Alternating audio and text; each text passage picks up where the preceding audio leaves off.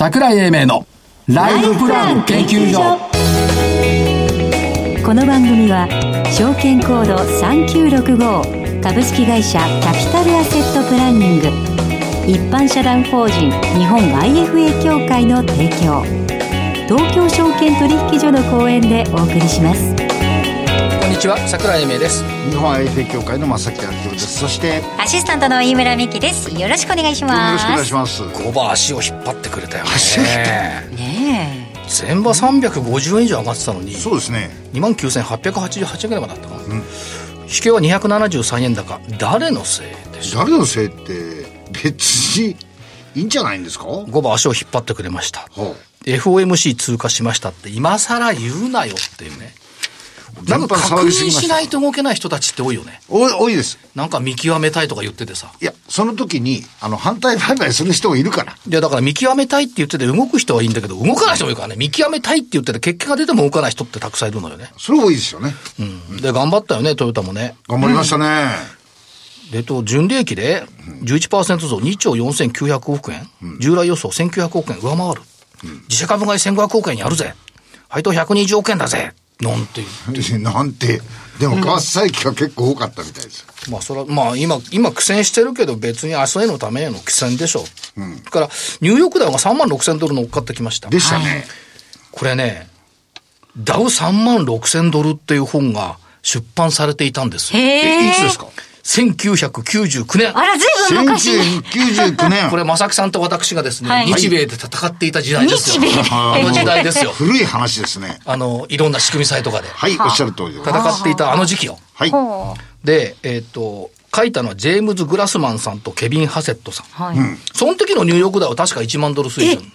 そんな時から3万6千ドルを言ってたんですか？で、記憶に新しいんですけど、当時日経平均ってはい。3万円弱ぐらいですよね。なるほど。はあ、はでしょ？1999年ですそうですねソニーがさ、バーンと上がって、SBG がドーンと上がった時だから。ここから奈落の底行くんですよそう。あ。あで、2000年の2月に天井打っちゃうからね。あっという間だったんですけど。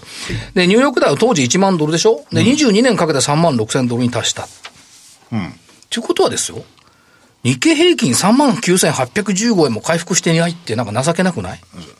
今更っていう感じがしないでもないけど。これで、えっ、と、昨日ね、あの、ストラテジスト、馬淵春吉さんとちょっと話をしていて、ちょうどはい。一目均衡に載ってたんでね。うん。川崎記者の書いたコメントの中に入ってたんで、日本株はどうせダメダメ病だって馬淵ちゃんが言ってたから。おう。そう、そうだよね。え、そうだよねって言ったんですか？え？まさか？いやいやいやいや。そんなことはないでしょ。まみんなはそうだよね。あ、みんなはね。で、その、その話の中でね、みんな海外投資は気にするけど、日本株売り込んでやるとか買い上がってやるなんて相場感あの人たちないよねって話で意気投合して。そうなんですよ。そりゃそうでしょ。グローバル投資の中の一環として日本株やってるのに、そればっかり気にして、あらこうだ、海外投資家が来ないと日本株上がんないとかね。結果的に日本のの投資家が参加しないから外国人比率が7割とか6割になっちゃうわけよ。だからそこに間違いがあるんじゃない？海外が悪いんじゃなくて、僕らが悪いんじゃないっていう話をしていたんですね。というところで、先週の振り返り。はい。まさきさん。正木さん丸、私 ×3 つ。はいおめでとうございます。ありがとうございますずいぶん、ずいぶんその後、なんか詳細は詳細今日のは詳細銘柄はこういうものなのよ。全く。世の中そういうものなの全く。誰がル今日の銘柄を決めるのよ。先週は星崎で寒かったから、今週は暖かいものかなあっ。たかいものじゃないです。えー、去年の11月の5日に取り上げさせてもらいましたが、先に言っときます。榎本6928はい。です。えーリードフレームですとか、射出成形機、LED のリードフレーム等をやっている会社で、なかなか業績が良くて、22年の3月期予想、265億でプラス15%、えー営業利益も19億円でプラス21%。えーよろしいんじゃないかと思うんですが、株価は何でか下げました。はい。それなんで、えーちょっとこの銘柄に、この企業に注目したい。もう一個、中身でね、はいここ金型やってるんですけどね、はいこのプレス加工だとかっていうのは金型が必要なんで、金型が通常の金型の20倍ぐらい、で、耐久力のある金型を、ここが製造してるっていう話なんで、この辺のところも注目していいかなと。かように思っております。はい以上。渋いところに来たね。はい。以上。正木さん。最近ほら、リスクオンとかリスクオフとか言うじゃない。リスクオンって言いますね。リスクの語源って何ですかっていうのがあって。知りません。普通知らないよね。はいラテン語から来てイタリア語になった、これ読めないんだけど、リスリスケアかリスコアかな？意味はね、船乗り。船乗り？で、そこから転じて、勇気を持った挑戦っていうのが、リスクっていう。我々、その、バブル崩壊だとか、リーマンショック以降ってリスクって危険とかね、はい下がるっていうイメージがあるんだそうじゃなくて、挑戦。それもちょっと間違いだとえ、思うけどねでもポジティブな語源ですね。ポジティブも、リスクっていうのはポジティブな面もあんのよ。だからリスクとは危険を承知で挑戦すること。って言われるとね、なるほどね。ほうほうほう。で、私は今日は船乗りの気持ちになって、おはいはい、船乗りの気持ち先週、船乗りになったんじゃないですか？4575キャンバス。おえーっと、上場継続の銀がついてますんで、リスクです。確かに。で、確かに株価的にはね、苦戦なんですよ。ずっと下がってるんですよ。ただ、しかもですよ、えーっと、時価総額見ると、スタートアップのバイオ企業ぐらいの小ささなのね。で、新株予約券とか出してるんで、これ、やがれてんだと思いますけども、臨床試験2本、これ相当進んできてると思うんですね。だそういった意味では船乗りになりたい。はい。ということで、えー、キャンバス、沼津。今度行くからね、沼津。分かっております。聞いて、聞きました。それから、えっ、と、一つはあれだから、ネオマーケティング、えー4196、市場調査等々やっぱりこれから必要だよねっていうことと、新規顧客増えてるっていう話。えっと、富山にも行くんで、富山が誇る世界の会社、四季のハイテック6614。はい。えっと、は自動車用半導体向けの耐久テスト、ビューカメラ、この辺が中核ですけども、えー、富山から世界カバーしてるってやっぱすごいよね。チャレンジャブルっていうのが両極端でしたね。そういうこと。ですねえ チャレンジャブル？まあ、船乗りの気持ちで今日は銘柄を選んでみました。ということで、この後ゲストの方のご登場です。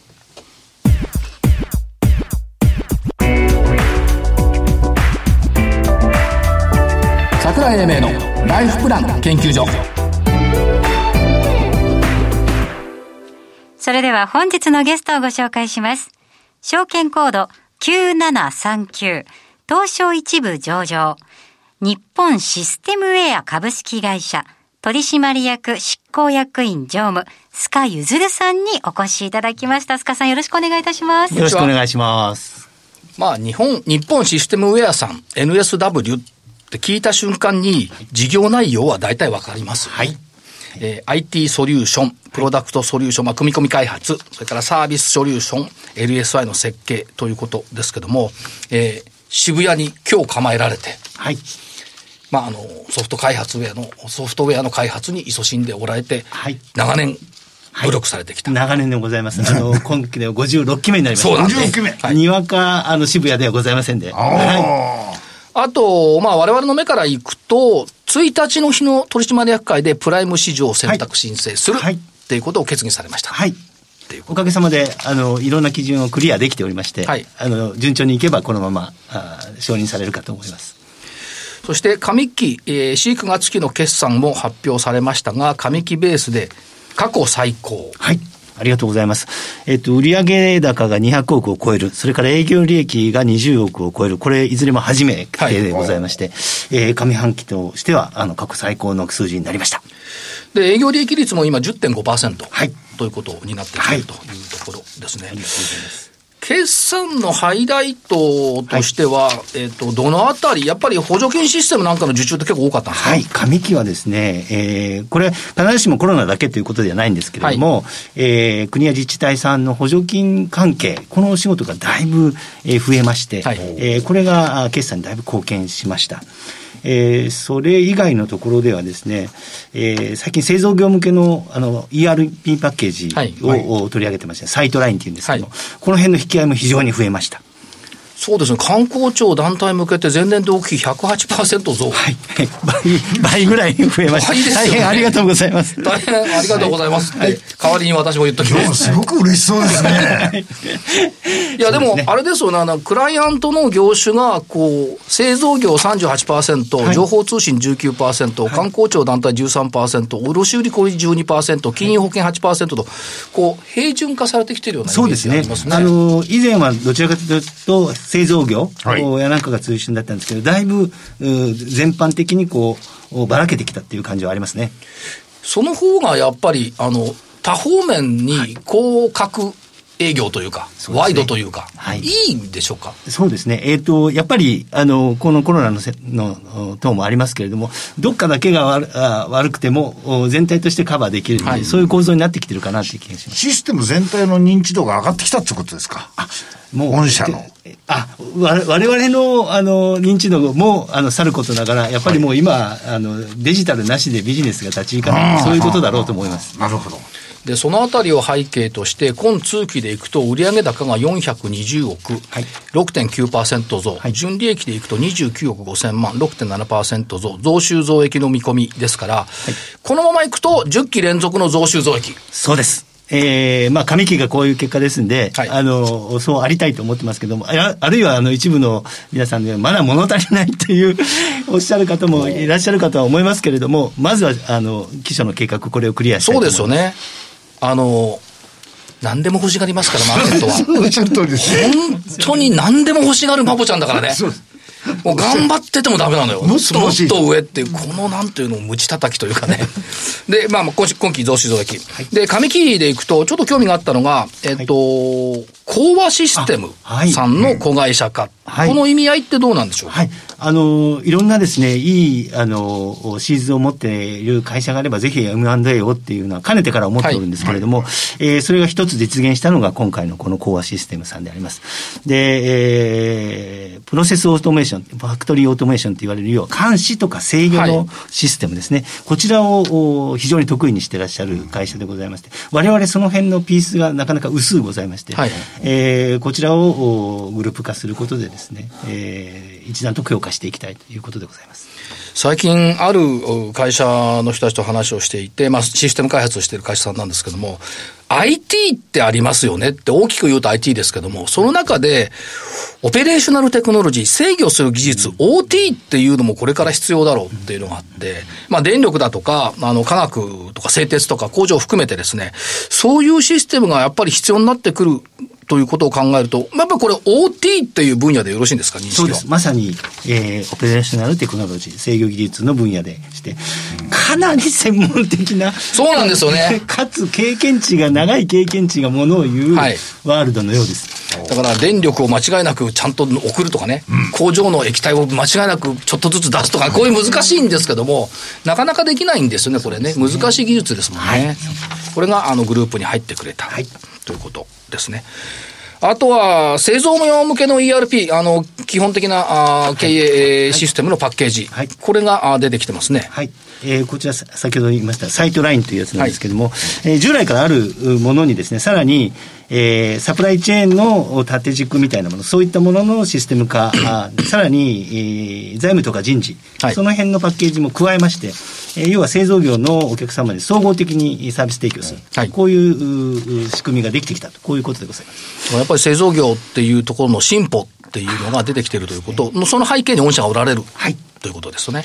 あと、電子マネー決済端末。これも随分今増えてきましたよね。そうですね。もう、もう本当にポピュラーな話なんですけれども、えこちらにですね、このレベニューシェアモデルって、えー、と、あの言いましたけども、要は、えっ、ー、と、売れたら売れただけ我々も、あの、報酬になっていくっていう、そういうスタイルでの参画を始めているということであります。はい御社の技術としては、まあ、あの、交通流通系の電子マネー決済処理とか、QR コードの処理とか、自販機の通信処理とか、まあ、こういう技術をもとにして、こちらの方に行ってきているとい。うこと。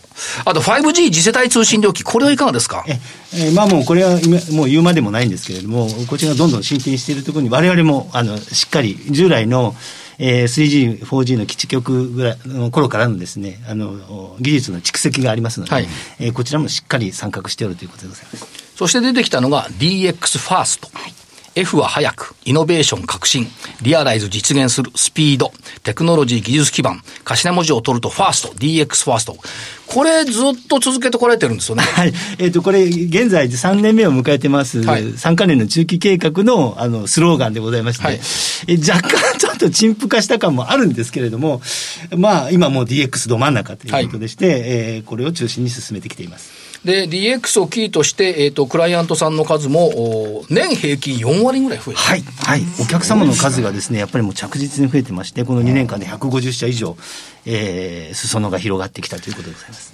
これはやっぱり世の中 DX がどんどん進んでいくっていうことの裏返しでしょうね。そうですね。あの、もう、な、な、どこまでが DX なのかという、はい、話もありますけども、IT イコールもうほぼ DX って言ってもおかしくないと思いますけれども、えー、もうそれだけもう皆さんがもうここからこの分野のと関わらないっていうことはもうありえないという世界になってきたかと思います。で、えっ、ー、と、3つの重要項目 DX について。1番目、お客様との競争型。共に創造する方のプロジェクトの創出。はい、2番目が製造業で蓄えたノウハウの多業種展開。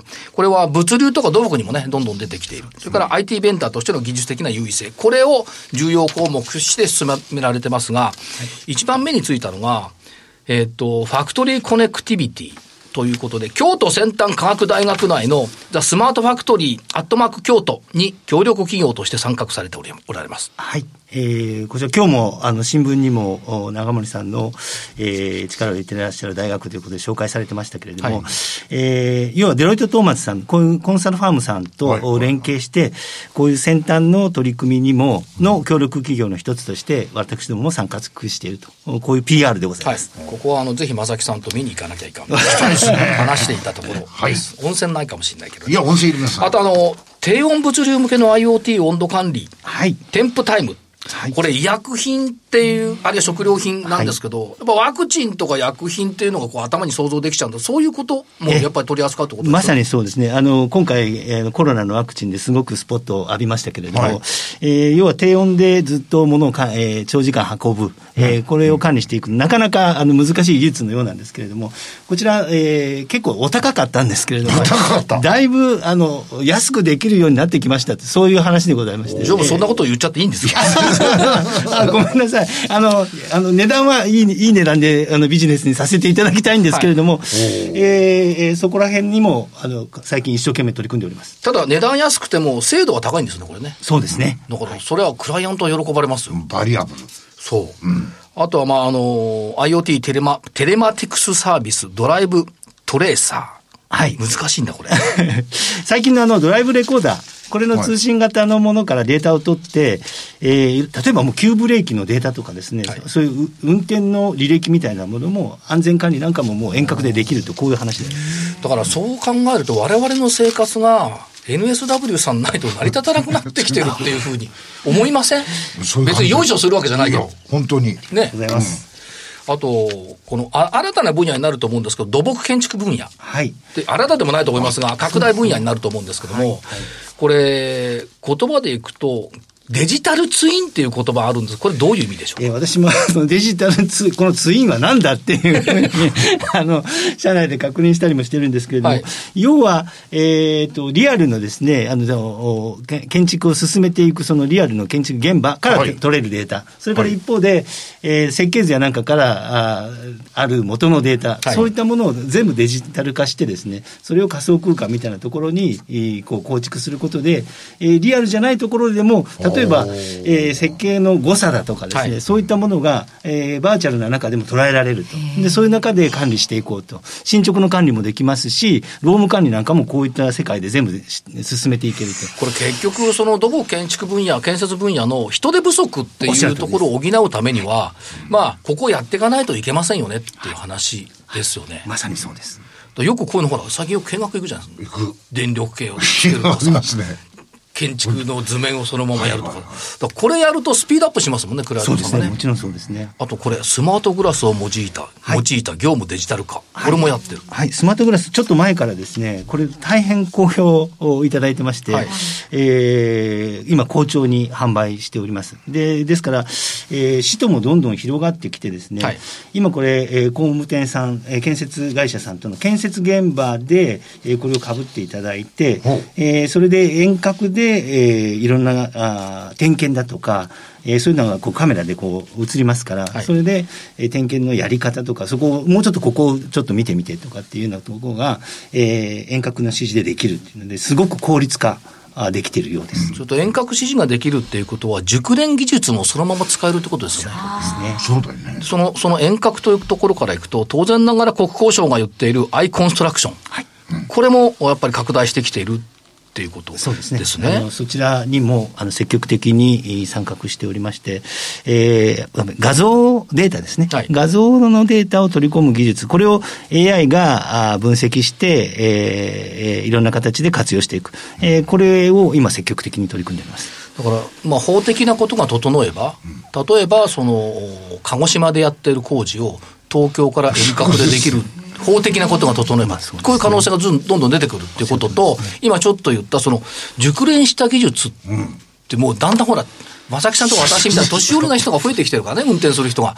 若い人たちにそれを伝えていくっていうのも、こういったソフト、システムって必要ですよね。そうですね。あのですからトンネルトンネルの掘削現場とかですと、あの過去ですと、そういうベテランの方の目でしかわからないっていったものが、えー今、画像のデータがあれば、AI がジャッジすると、はいえーそういう世界になってきてる。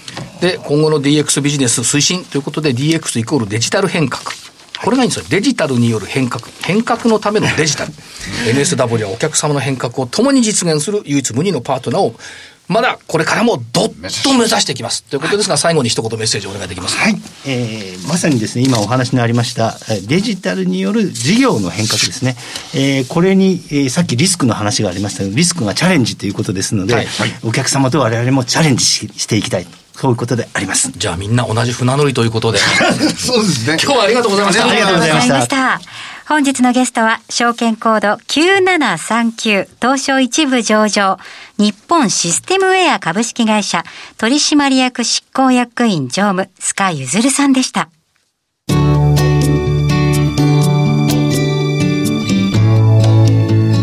今週のライフスイート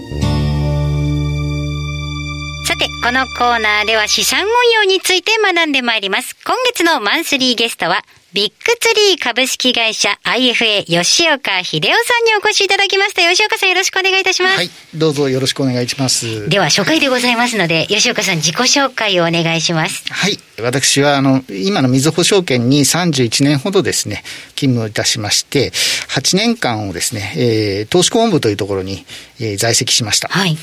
で、ファンドラップの設計や立ち上げなどを行っております。ファンドラップって出ましたね。あの、前回までは、あの、大友さんにお越しいただいてたじゃないですか、ビッグツリーの。そこでもラップラップっておっしゃってましたけど。出ましたね何ですか？ Hey yo。Hey you hey yo。ラップラップ。はいラップっていうのは一体何になるんでしょうそれそれ今、 Hey you のラップはですね、おしゃべりの方のラップなんですね。で、えっ、と、ラップ、うファンドラップとかラップっていうのは、あの、包む方ですね。ラッピングする方のラップになります。はいはいはいはい。はいこれってなんか、商品なんですか？え証券の口座サービスの一形態になっています。はい。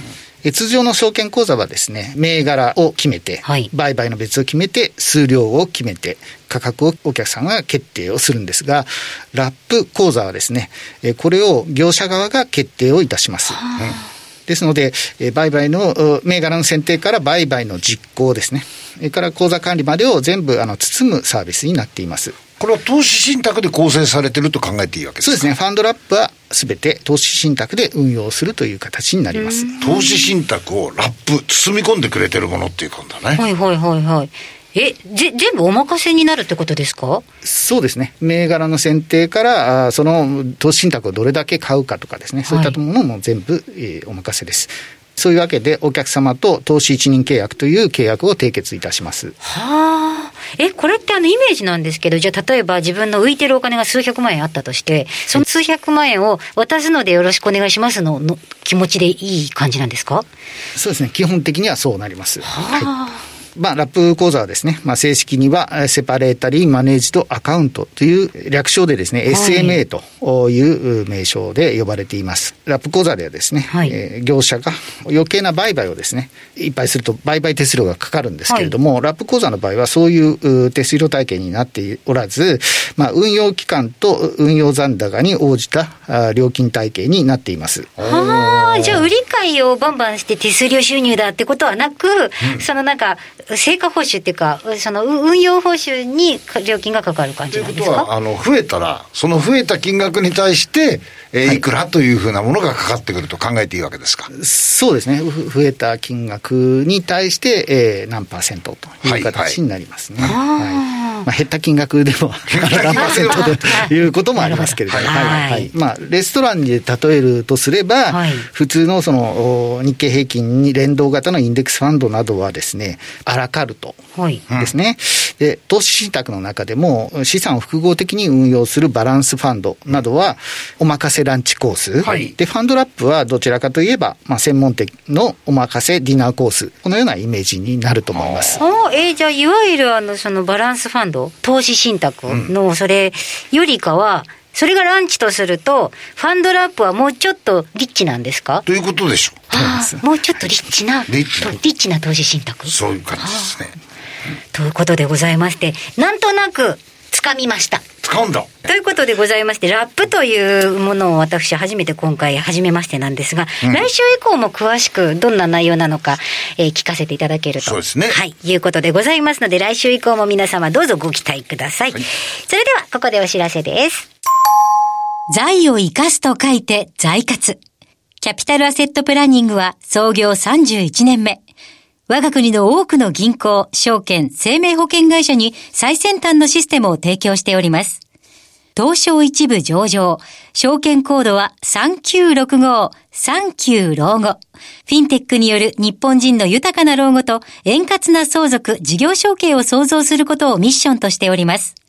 新たに提供するサービス、財活コネクトは、相続、事業承継、資産運用などに悩むお客様と、キャピタルアセットプランニングが提供しているウェルスマネジメントワークステーションやゴールベースプランニングなどのシステムを活用しているプロフェッショナルな財活アドバイザーを結びつけ、お客様のお悩み解消のお手伝いをするマッチングサイトです。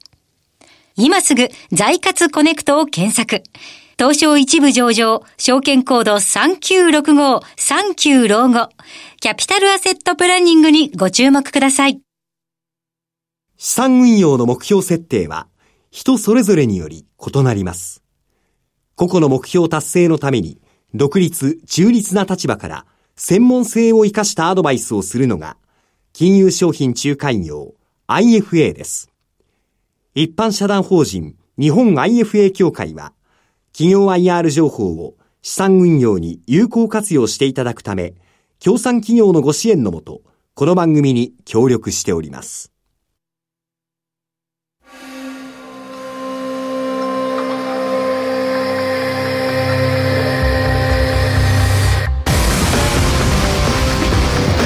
桜井英明のライフプラン研究所